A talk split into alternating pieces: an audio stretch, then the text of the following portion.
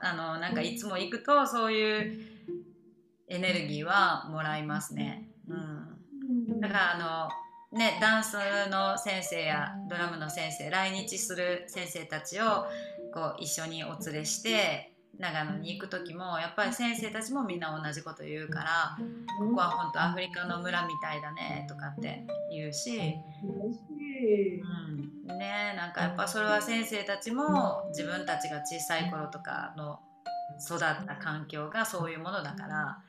らすごく懐かしい感じがするっていうのだと思いますね。うん、そう本当そう思う。ね、そう本当にねいろんな先生がうちにもね立ち寄ってもらっていろんなレッスンをしていただくことも多いんですけどやっぱり何て言うかそれぞれの土地の空気感だったり来てくれるみんなとの空気感でやっぱ先生から出てくるものっていうのが変わるなっていうのを感じていて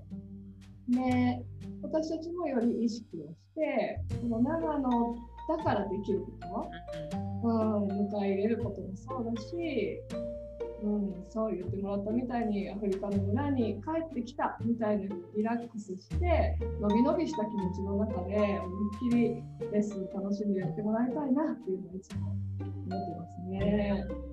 うん、ねでもそう本当形になってるからすごい。うんちゃんとそのなんていうか思い描いてるビジョンというか2人が思ってる理念がそのまま浸透しているしで来た先生たちもそれを受け取ってそこにこう自分たちのそのリラックスした状態での最高のパフォーマンスみたいなものをね下ろしていってくれるしその好循環みたいなもうもうある種すごいパワースポットだよね。